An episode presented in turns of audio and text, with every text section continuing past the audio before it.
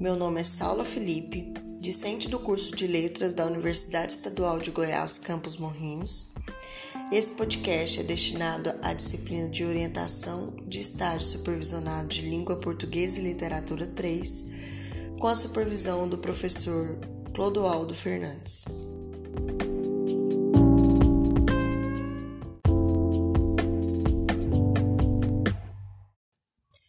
Aqui nós iremos discorrer sobre um vídeo no YouTube é, que pode ser encontrado pelo canal Café Filosófico com o tema Infância e Família, onde há uma entrevista com uma psicanalista chamada Maria Rita.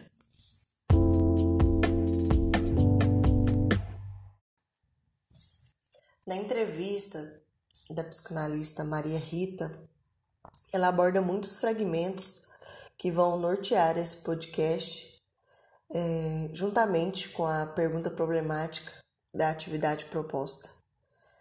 O que a, a infância e a família têm a ver com a escola? Ok, vamos lá. Na entrevista, Maria Rita denomina é, o núcleo familiar como pai, mãe e filhos, aquele núcleo tradicionalista desde a década de 60 e que vem quebrando várias barreiras que hoje em dia nós, dentro da nossa sociedade, não conseguimos mais ver tão firmemente essa esse triângulo de pai, mãe e filhos. Hoje nós temos pais separados, nós temos é, mães solteiras, é, temos casais homoafetivos, dentre outros onde Maria Rita denomina como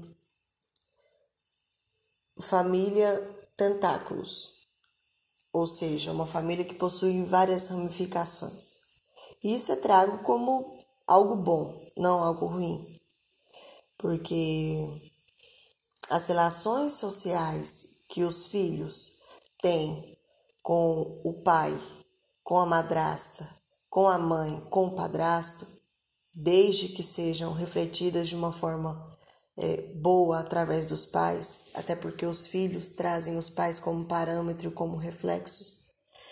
É, Maria Rita aborda grandemente essa percepção que os filhos têm dos pais. Então, qualquer coisa maléfica que os pais expõem para os filhos ou tentam colocar os filhos contra os padrastos, contra as madrastas, contra os companheiros mesmo dos seus pais, é trago isso é, no filho, é exposto isso com o filho, o filho sente.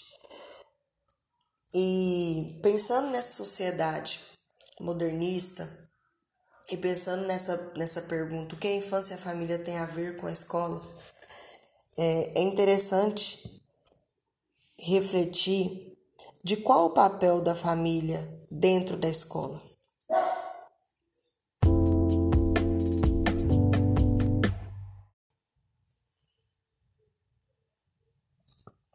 Entendo que a escola tem o, o dever de criar formadores de opiniões, criar pensadores, criar críticos e fazer com que todas essas ideologias que foram repassadas dentro da família para o indivíduo sejam progressistas, ou seja, é, quem cuida, quem dá carinho, quem dá atenção, isso é cuidados da família.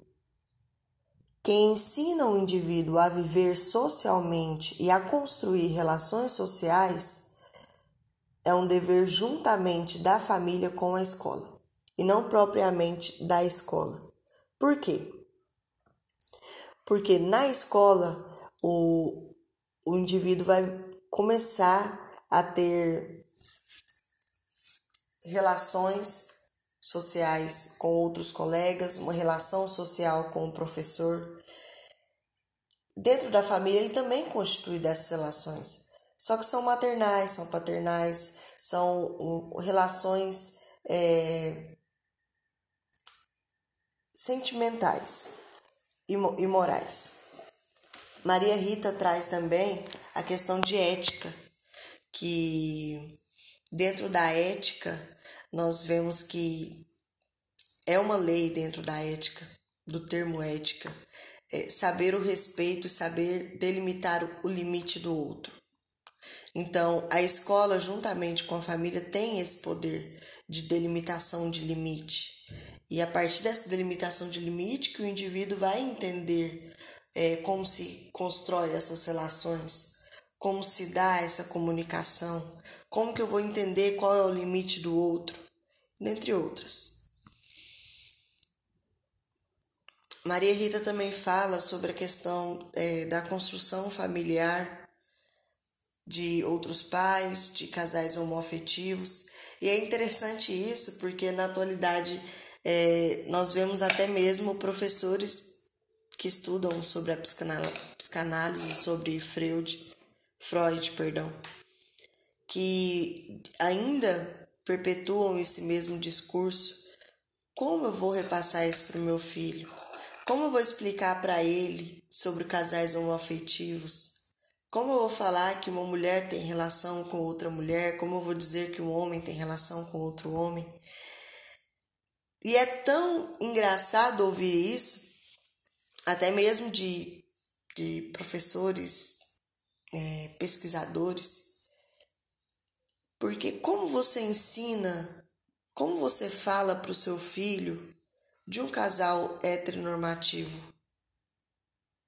Como você fala para o seu filho que o homem se relaciona com a mulher? Dessa mesma maneira que você fala para o seu filho que você explana toda essa informação biológica, você vai falar para ele também das outras ramificações que possuem a nossa sociedade. Não há um impasse. O maior impasse disso tudo e a maior negação disso tudo é fazer com que seja algo diferente e esse diferente tem um outro olhar. A partir do momento que você trata aquilo como igual, como normal e como não taxativo, é, desculpa o termo, é fichinha para eles. Eles vão entender isso. O maior preconceito não está em entender como essas relações se constroem, e sim como se explica essas relações. O casal moderno tá aí, existe e não tá apagado. Só basta a gente ter o discernimento para poder saber como explicar isso para uma criança em construção de pensamento. E a família tendo esse papel de explicação, como sempre teve por um casal heteronormativo, como sempre teve para explicar para a criança como a mulher engravida, como o sexo ocorre, dentre outros fatores.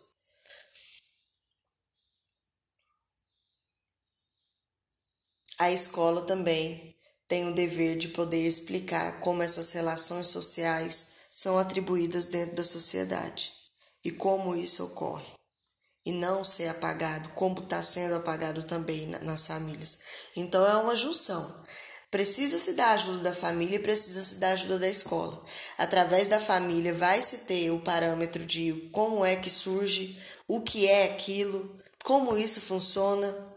E na escola, juntamente, vai ter as, as delimitações de construções de, de como tudo isso foi criado, explicando historicamente mesmo e os fatos que foram acontecidos, juntamente com, é, como cita Maria Rita também na, na, na sua entrevista, é, todo aquele, na década de 60, onde as mulheres pegaram sutiãs, aquela aquela forma de poder demonstrar, olha, a gente está saindo da forma. Vai haver também.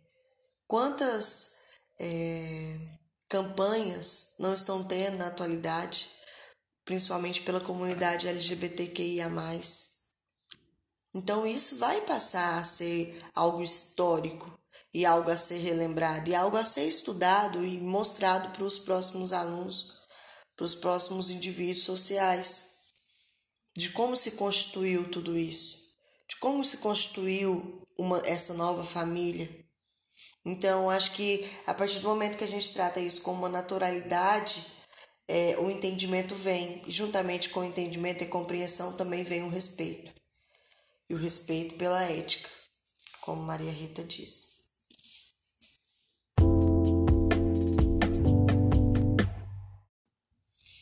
Além disso, Freud fala também em uma de, de suas pesquisas que é, ele até trata alguma, uma paciente chamada Carla, numa das suas escritas sobre a psicanálise, que ele trata, é, faz um tratamento com ela à base de hipnose. E nessa hipnose ele consegue atingir coisas da infância dela que remetem é, consequentemente no presente dela, ou seja, alguns transtornos, alguns distúrbios. Então, a, o papel da infância e da família é primordial para que é, o indivíduo tenha uma vida plena e que o indivíduo possa construir um pensamento crítico e social juntamente com a escola. Então, tratar primeiramente a primeira etapa para que se tenha uma construção bacana, para que se tenha uma construção legal, para você poder entender como funciona é, toda a sistemática social é primordial. Eu acredito que tratando principalmente é, dentro da família, dentro da comunidade familiar, do conjunto familiar, seja ele é, tradicionalista, com pai, mãe filho, seja ele não normal, entre aspas, com tio, avós, é, primos e etc., conjugando a família, vai haver uma consequência no futuro. E essa consequência, infelizmente, quem é o único que se responsabiliza está sendo a escola. É como se fosse uma batata quente. Ela começa a ferver lá na infância, mas quem segura ela para o final é a escola. E aí o problema, a bomba estoura lá na escola. Então tudo, to, todo esse ciclo, é, ele tem que ser é, estudado, trabalhado dentro da família, essa constituição familiar, é, para que não venha ter problemas futuros com os indivíduos dentro da escola, para que não tenha tanto tabu nas escolas, para que não tenha tanto preconceito nas escolas. Eu acho que a gente tratando isso é, essa anterioridade do indivíduo, essa infância, essa construção dele como é, não taxativo, algumas nomenclaturas morais que ainda são preconceituosas no nosso meio social, como a orientação sexual, como os pais separados, que pelo bom senso e e pelo bom desenvolvimento da nossa sociedade está deixando de ser um tabu. Mas tratar essas primícias inicialmente, nos anos iniciais da criança, é fundamental para que tenha um bom funcionamento na escola e para que não tenha tantos tabus e tantos termos que são, é, que são demonizados na escola, que são abolidos na escola. Acho que basicamente é isso.